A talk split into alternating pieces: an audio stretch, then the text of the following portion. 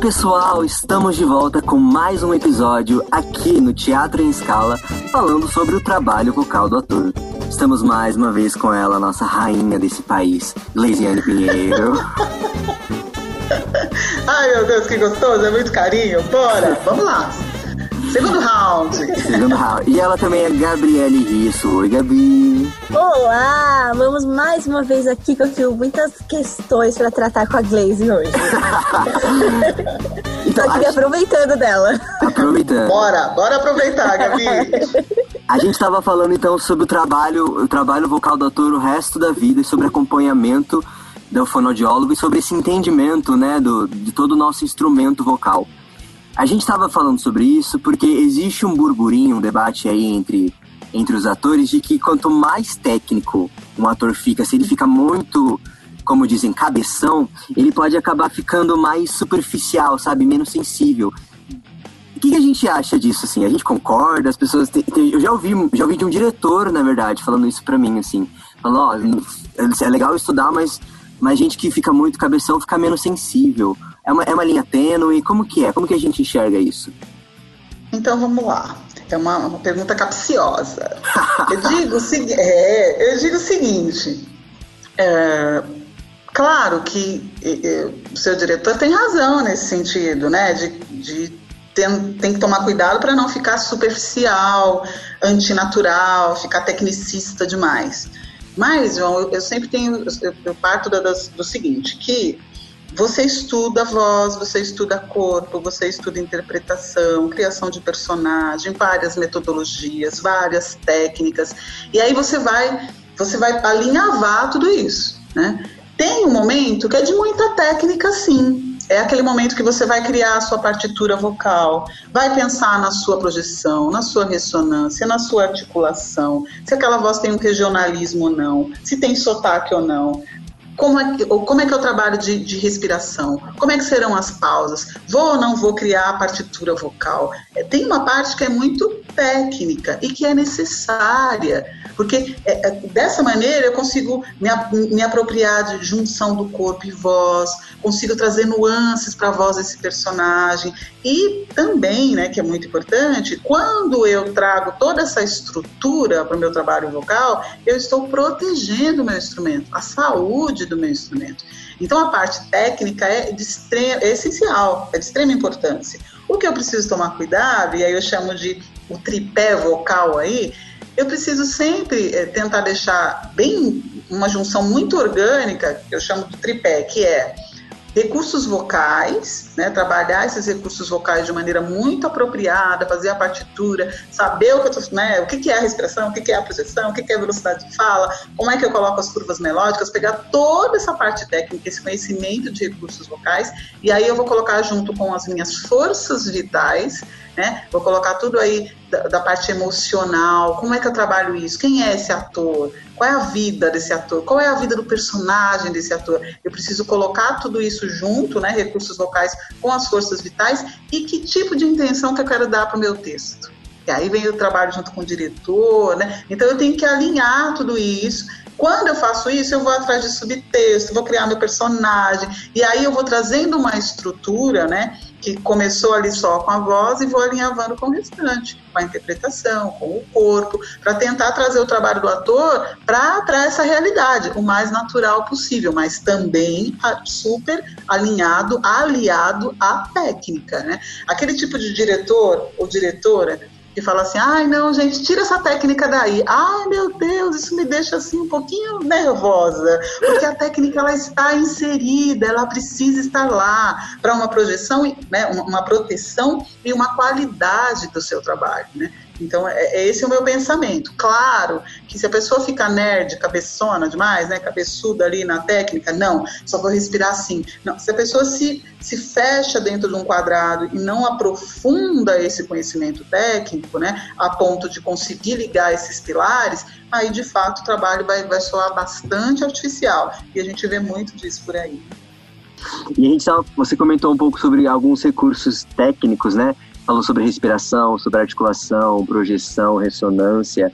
Esses recursos técnicos, todo ator precisa desenvolver todos eles ou varia de ator para ator? Por exemplo, casos mais gerais, atores têm mais dificuldade em tal questão. E aí vai se aprofundar em um, ou é um estudo geral que tem que ter para o resto da vida de todos os recursos, a maior quantidade possível sempre? É, eu gostei dessa sua última fala, a maior quantidade possível. Vamos lá, vamos começar pelo seguinte. É, os recursos vocais, a gente tem que ter é, sempre em mente, né, tem que ter essa consciência de que é, eles estão ligados um ao outro. Então a respiração está ligada à ressonância, que está ligada à articulação, que está ligada e por aí vai, né? Eu vou, eu tenho uma ligação entre eles. É, às vezes eu tenho uma hierarquia também entre eles, dependendo do que eu for escolher, né, de voz para a construção vocal do meu personagem, para a ação vocal do meu personagem, é, eu vou ter uma hierarquia, eu vou escolher tal recurso para trabalhar com maior foco. Mas, é, João, é necessário que o ator e a atriz conheça o máximo de recursos vocais possíveis é, os, os, primários, né, os básicos ali, respirações, pausas, articulação, ressonância, e aí eu vou plugando para aqueles mais é, estruturados, aí eu não, eu não, posso ficar só na base, eu tenho que procurar nuances, dinâmicas, tenho que trabalhar, é, sim, a velocidade de fala, tenho que trabalhar a minha projeção, tenho que trabalhar a minha curva melódica, eu tenho a cadência dessa fala, a parte rítmica, o andamento, eu preciso saber o que eu estou fazendo. Então, a maior quantidade de recursos vocais, quanto mais eu tiver conhecimento sobre isso, quanto mais eu ampliar o meu leque, mais dinâmico vai ser o meu trabalho, mais dinâmico vai ser a minha fala, né, a minha ação vocal. Então é importante conhecer todos, sim. Gleise, odeio voz, odeio fazer exercício, odeio trabalhar, acho, não gosto da minha voz, acho um saco, acho que não serve para nada. Olha, eu digo para você o seguinte: repense sua vida. Você realmente quer ser ator e atriz? Não, é sério. É sério, repensa, para um pouquinho. Você realmente quer ser ator e atriz? Porque a voz é o seu maior veículo. Não, mas eu interpreto pra caramba. Eu sou incrível. Eu faço, eu faço uma borboleta chorar. Lindo. Mas... Talvez seja porque a sua voz está errada. Mas essa voz ela tem que acontecer e para ela acontecer, é. gente, eu preciso cuidar dela. Eu preciso é, é a atuação vocal, a ação vocal, ela está diretamente ligado à, à, vida do ator, à vida da atriz. Né? Voz e corpo, eles têm uma ligação fantástica dentro disso. Eu tenho que conseguir colocar tudo isso dentro da, da mesma, do mesmo cérebro, da mesma panela. Né? Eu preciso fazer isso, colocar a interpretação, a atuação, conhecer o, o máximo possível de diversos tipos de metodologias, de literaturas, de obras, de autores. Isso é a vivência do ator. É a mesma coisa de você falar, ah, eu não gosto de ler. Repensa a sua vida. É ator e atriz mesmo que você quer ser? Se você não gosta de ler, ai, não, não gosto de trabalhar meu corpo. Ai, gente, não, que preguiça, ficar fazendo alongamento. Não é essa profissão. Você tem que pensar com carinho sobre isso. Né? Se você não quer trabalhar não quer trabalhar corpo, não quer fazer a leitura, o básico, hum, não sei, de repente você precisa ser bibliotecário tirar uma leitura daí, tá? Não é dá uma tristeza de ouvir isso? De tipo, ah, eu não tá. gosto de fazer, é, de fazer alongamento. Ah, eu não vou sim, fazer tal coisa porque é chato. Meu Deus, Mas olha. Gabi, às vezes isso acontece, principalmente no início do estudo, né? Cai lá de paraquedas, não, não tem um envolvimento, uma articulação dentro do cinema e tal, do, do cinema, dentro do, do teatro, é, não conhece, acha bonito e foi lá fazer. Às vezes esse, esse aluno, né, no começo aí, eles ficam um pouco perdidos. Às vezes ele fala esse tipo de coisa, mas sem pensar, porque ele ainda não tem o conhecimento, né? Ele ainda não sabe de todas as nuances, de Sim. todos os materiais aí que ele vai precisar é, para fazer essa atuação acontecer. E aí, quando você percebe que é um ator que já gravou, eu já ouvi isso de atores que já fizeram minisséries, que trabalharam no cinema. Ai, não, odeio voz, tenho preguiça, não faço mesmo, nem a pau. Então, assim, Mentira! Pessoa, é verdade, e às vezes essa pessoa tem uma fisiologia muito forte. O que, que é isso? É aquela pessoa que não fica rouca nunca, que não fica gripada, é a pessoa que ela, ela tem uma força vocal. Pra ela gente tem... que não é fonoaudiólogo, chama sorte mesmo, né? Olha, Gabi, principalmente na, aqui em São Paulo, é muito complicado ter uma voz sem alergias, né? Não ter esse quadro, principalmente quadros respiratórios, aí vias aéreas que não, não estejam comprometidas de alguma maneira é, com, com, um quadro alérgico. É, mas sim, tem vozes mais fortes. Tem aquele povo que vai lá pro, pro estádio de futebol, grita pra caramba, à noite vai pro karaokê e no outro dia tá lá no ensaio da peça. Tem esse povo, é raro, tá? Claro, um em um milhão aí. Tem, mas tem essa galera que tem essa fisiologia forte. Mas isso não, não, é tudo. Porque ela pode ter essa fisiologia forte, mas ela não tem o conhecimento dos recursos vocais, das forças vitais, do trabalho intencional com subtexto dentro do texto. Então, é, são coisas, são vários fatores. Não dá é, para não pensar que voz, corpo e, e leitura não são essenciais para o trabalho do ator e da atriz. Sim, sim. E aí falou... Ah, deixa eu... Não, calma, deixa eu te cortar. Eu tenho uma... É uma dúvida que me corrói há uma vida inteira. Mas é que você já deve ter escutado isso mil vezes na sua vida, Glaze, porque é uma coisa muito simples, do simples, do simples, que é tipo assim, ó, eu tô em casa, tenho peça amanhã. Na verdade, minha mãe faz isso comigo na vida, né? Mas colocando um exemplo.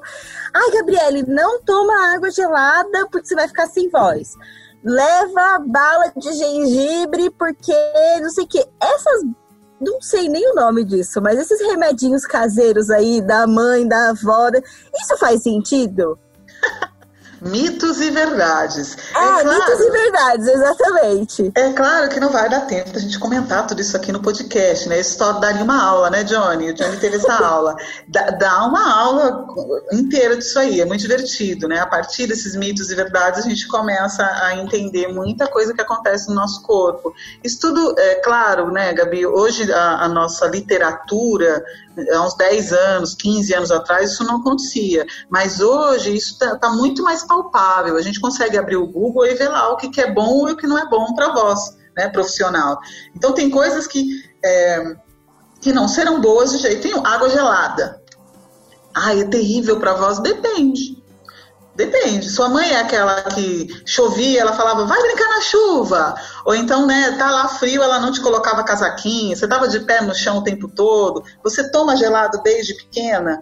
Talvez isso não vá, uhum. a água gelada não, não vai afetar a sua fisiologia, porque ela tem uma estrutura que já se acostumou com isso. Agora, se a sua mãe for como a minha mãe, que garoava, vem pra dentro. Bateu um vento, põe o chale, põe a touca, eu adoro, até hoje, touca, Sim, cachecol, adoro essas coisas. Também. Sua mãe é dessas, né? Eu não fico sem meia no pé, por exemplo. Eu não Ai, a gente é gêmea. Eu não posso com água gelada. Se eu tomar água gelada, já, opa, a laringe já sente que uma temperatura estranha lá para ela. É claro, gente, que tem o choque térmico, né? Tomou muito gelado, mesmo você acostumado, né? Tem gente que deixa a garrafinha congelar e vai tomando aquele gelo derretido. É claro que vai ter problema. A laringe, ela, ela tem lá uma, uma temperatura e esse choque térmico pode machucar. Gengibre é bom, gengibre não é bom, depende do tipo de uso, como é que você faz, um tempo antes de utilizar a voz. Então, assim, vários mitos e verdades. Se vocês me convidarem um outro hum. dia, eu falo só de mitos e verdades. Gente, tá? Então tá, então a gente vai fazer um episódio só com mitos e verdades. Porque, é, porque meu. É isso, né? Tem muita mitos coisa. E é uma coisa que você cresce ouvindo. E às vezes tem. Tudo bem, tem coisa que na vida a gente vai aprendendo, mas tem coisa que fica tão ali em você do tipo, não pode. Minha avó não deixava de jeito nenhum a gente beber água se a gente comesse pão quente. A gente passava a sede por uma hora, mas não deixava. E aí eu ficava, gente, por que isso? Eu só queria beber uma água. Ó, Ela tá não deixava. Ó, mas você mesmo puxou uma coisa que é bacana. Por que isso? É isso que nós profissionais da voz temos que ter sempre em mente, esse conhecimento. O porquê. Né? Ah, não pode. Não pode por quê? Ator e atriz, profissional da voz, tem que perguntar, gente, o tempo todo. Pra quê? Por quê? Como é que é? Essa, essa parece até uma investigação, mas é isso mesmo, né? Eu tenho que curioso o tempo todo. Pra quê? Por quê? Como? Eu tenho que fazer essas perguntas é, para que eu ganhe esse conhecimento e proteja, sempre pensando em proteger e em qualidade, é lógico, né? Vocal. É, então a gente a estava conversando né, sobre os recursos vocais na hora de construir, na hora do nosso trabalho. Vamos falar um pouquinho da nossa experiência. É, essa voz do ator e a voz do personagem. A gente acha interessante nosso personagem tem uma voz que é muito diferente da nossa voz enquanto atores? A gente busca sempre essa diferença, essa diferença, esse distanciamento? Ou ele varia muito de personagem para personagem? Como que é? Como que foi pra gente até aqui? Então vamos lá, João. É, vou falar de novo que a voz do ator e a voz da pessoa, né? A voz do ator, pessoa e a voz do personagem, eu tenho que lembrar aquela parte da mesma estrutura. Então eu tenho que cuidar da minha voz para cuidar da voz do personagem. Isso tem que ficar sempre muito claro, tá, gente? Essa coisa de ah, eu estou cuidando da voz da personagem, não da minha, isso não existe. É uma estrutura só. Ah, preciso mudar muito, né? Diferenciar para distanciar a minha voz da voz do personagem. João, eu vou te dizer que depende. Né? Depende do texto escolhido, depende da direção do que o diretor está propondo para esse trabalho, é, depende de, de fatores, por exemplo, você vai fazer uma peça que se passa uh, em Curitiba. Vou lá fazer uma peça que se passa em Curitiba. Eu vou trazer o sotaque de lá? Eu vou ter esse cuidado? Ou eu vou fazer uma novela global da Bahia com sotaque do Rio de Janeiro? Né? É, é, eu tenho que sempre pensar nisso. Como é que eu penso? Como é que? Qual é a escolha do diretor? Porque senão eu posso sofrer críticas aí, né? A novela que foi feita, é, eu dava muita risada. Eu falei, gente, o que, que é isso, né? Porque eram primeiro um monte de baianos brancos, né? A, a cidade que mais tem negro no Brasil, na América Latina e aí coloca um monte de pessoas brancas para fazer. Já começa uma, uma questão racial, social aí que incomodou bastante. E depois vem um sotaque que quem tentava fazer era de rolar, de dar risada, porque não mantinha o sotaque. Começava a fazer aquela frase, depois quebrava, esquecia o sotaque. Então, assim, foi uma preparação extremamente equivocada. Depois eles tentaram melhorar, mas aí o tiro já tinha saído pela culatra. Então, eu tenho que ter. Essa é uma questão de escolha. Como é que vai ser essa direção? eu quero que de fato seja completamente diferente, precisa ser, o texto me pede isso, né? Porque às vezes eu saio criando vozes super diferentes, aí eu olho e falo, mas pra quê, né? É, não precisava. Então depende muito dessa escolha. Depende da direção, depende do texto, depende do regionalismo e depende da sua escolha. Ah, eu quero fazer diferente. Eu não quero que seja uma voz próxima da voz cotidiana do João, da Gabi. Não quero, quero que seja. Então, é, é, depende muito. Agora, eu preciso ver se, é, além do texto, né, a gente sempre trabalha a parte gestual, as manifestações vocais, o que que esse, o que que esse trabalho da ação vocal vai remeter, o que, que ele vai me trazer.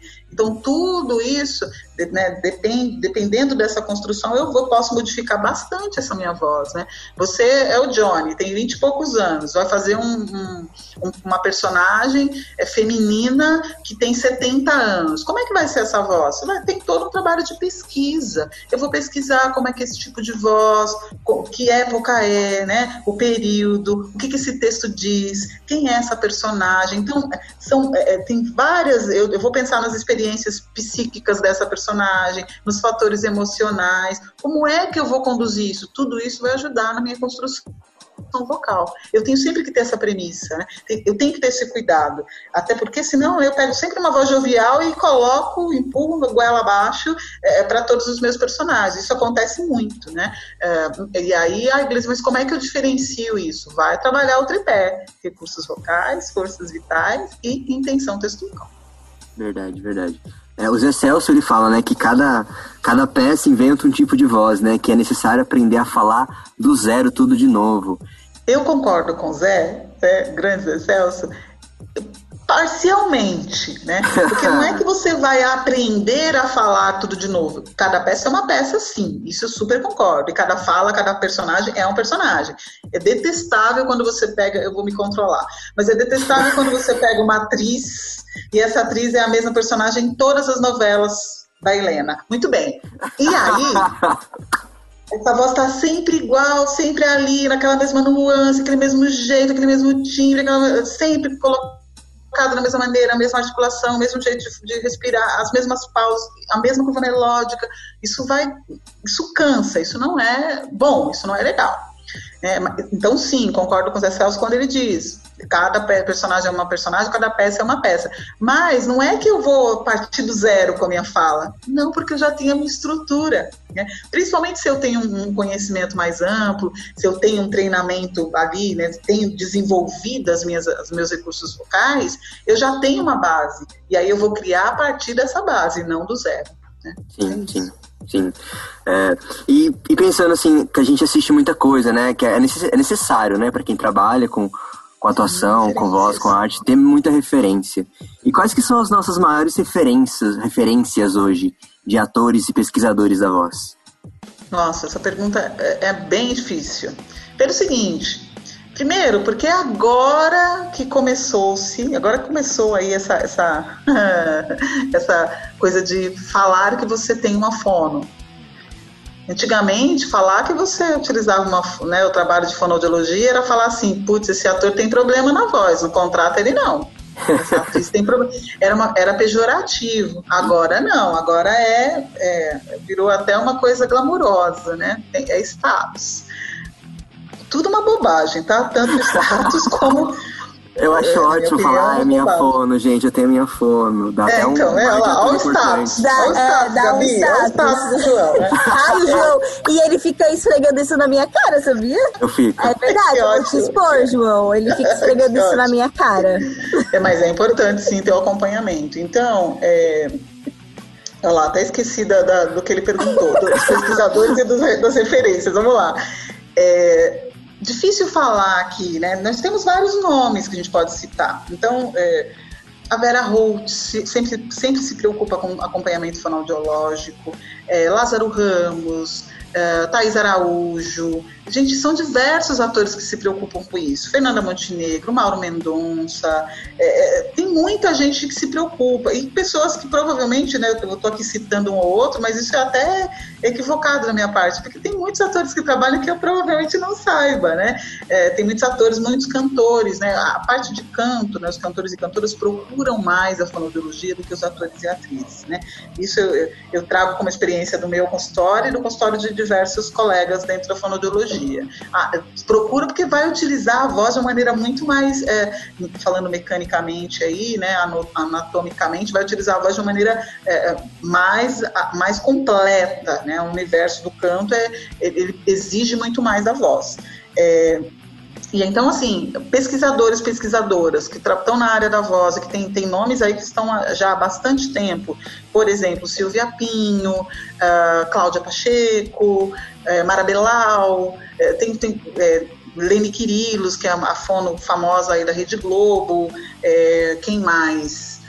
Oh, nossa, tem muito nome, gente. Tem pessoas que eu sou super fã, Renata Azevedo, pessoas que trabalham, Glorinha Bettamiller, né? Que, então, são fonos que trabalham com atores e atrizes há muito tempo. E tem uma moçada nova, né? Marina Padovani, a própria uh, Renata Azevedo, eu, né, Glisiane Pinheiro, que, que também estou nessa área já uh, o, o tempo todo, né? Gosto muito. Tem nomes aparecendo aí. É, nessa pesquisa. Gente, é uma grande pesquisa, é um grande trabalho, né? O tempo todo a gente está pesquisando. Agora, por exemplo, eu estou pesquisando a voz negra é, no teatro paulistano. É, meu mestrado vai ser, é, vai ter essa base. Então, é, é, sempre um trabalho, é sempre uma pesquisa, é sempre um estudo. Você está sempre conhecendo, bebe nas fontes antigas, traz, tem sempre novos pilares, né? Eu, eu gosto muito de, de misturar a questão racial, social e política dentro dessa atuação vocal. Como é que essa voz se dá através disso, é, não só na parte é, fisiológica e anatômica. Então, é, pesquisadores é, são vários, atores e atrizes que têm essa consciência também. Nem todos e todas aí fazem o uso, né, utilizam esse conhecimento, mas tem, as pessoas já sabem que existe a fonoaudiologia e que a fonoaudiologia não é só para consertar gagueira, consertar é ótimo, né? Não, não é só para trabalhar gagueira e criança que fala errado, né? Fala como cebolinha que também não, eu não considero Cebolinha falando errado, mas são outras questões. É, então a fome não serve só para isso, não serve só para ensinar a comer, não trata só de velhinhos, né? É, tem vários campos de atuação e a fonoaudiologia trabalha para auxiliar esse ator, essa atriz também, auxiliar ter esse trabalho na comunicação. Trabalhamos com jornalistas, com narradores esportivos, né? tem com locutores, com, com radialistas, com apresentadores de TV. Né? A fonoaudiologia ela tem um, um amplo campo de trabalho trabalho aí dentro da comunicação e da arte, né? E não é só para, agora, articula aqui, não, respira certo aqui. Não, tem outros envolvimentos. A gente trabalha com, com movimentação corporal, gestual, com questões, questões psíquicas, trabalha com, com, é, com entendimento e compreensão da leitura, né? Tem uma, um dinamismo dentro da linguagem e da comunicação. É por isso que é tão legal. Você, gente, fica a dica, faz sonodiologia, é muito legal. Ai, que ótimo. Gabi, tem mais alguma questão? Eu sempre tenho muitas questões, né? Mas se eu ficar falando, nunca vai acabar. Essa é a verdade. Mas olha, a, a, eu me apaixonei pela ideia dos mitos e verdades. A gente pode pensar num episódio falando vamos de mitos pensar, e verdades. Vamos pensar, vamos pensar. É sério. Tem vários. Dá um programa. Sim, um programa. é porque são coisas que a gente às vezes cresce ouvindo e você não sabe se tem embasamento, é só porque a sua avó falava e todo mundo foi falando pra ela. E também tem uma coisa assim, gente, nada de ficar desmerecendo a avó. A avó Não, tá falou, funcionou no seu psicológico, às vezes o fisiológico precisa ficar em segundo plano. Para, porque eu, eu sou muito. Nossa, eu sou muito. Tudo que a minha avó falava que a gente não podia fazer pra mim até hoje é um terror. Quando eu vejo. quando eu me pego fazendo, filho, meu Deus, vai dar tudo errado. Tá vendo? A parte psicológica da avó. Às vezes é melhor Nossa, deixar. É, então tá. então por hoje foi isso, pessoal. Glaze, a gente não tem nem como te agradecer por tanta informação, por tanto conteúdo de qualidade.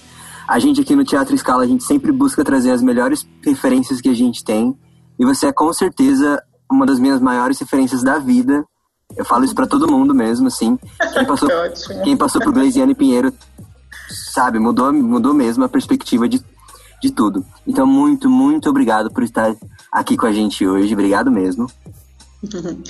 Olha, João, eu, eu agradeço imensamente, eu agradeço o carinho, é, que bom esse reconhecimento, é sempre um privilégio, um privilégio ser sua professora, um privilégio ser sua parceira na arte, é, é sempre é, muito gratificante ouvir isso, porque é um trabalho que eu desenvolvo, eu adoro a docência e faço de tudo para passar tudo que eu conheço, toda a minha vivência, experiência, todo o conhecimento, tudo que eu aprendo diariamente, eu tento passar é, para os meus alunos. É, isso eu faço com muita satisfação. E quanto mais gente tiver conhecimento sobre voz, quanto mais gente se apaixonar por, por né, ter, ter, eu, eu, quero criar, plantar essa sementinha, criar a vontade desse aluno buscar, né, desse aluno buscar é, todo o conhecimento e se aprimorar e se cuidar e, e, entender que a voz é vida, que a voz é de extrema importância, é para não só no campo profissional, né? A voz é, é de extrema importância para a nossa vida e é por isso que eu gosto tanto de, de fazer esse trabalho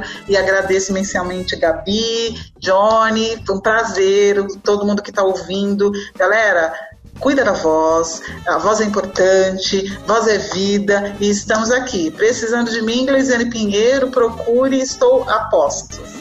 Muito obrigada pelo convite, adorei. Imagina. Tchau, gente. Tchau, gente. Obrigado. Ah, ah.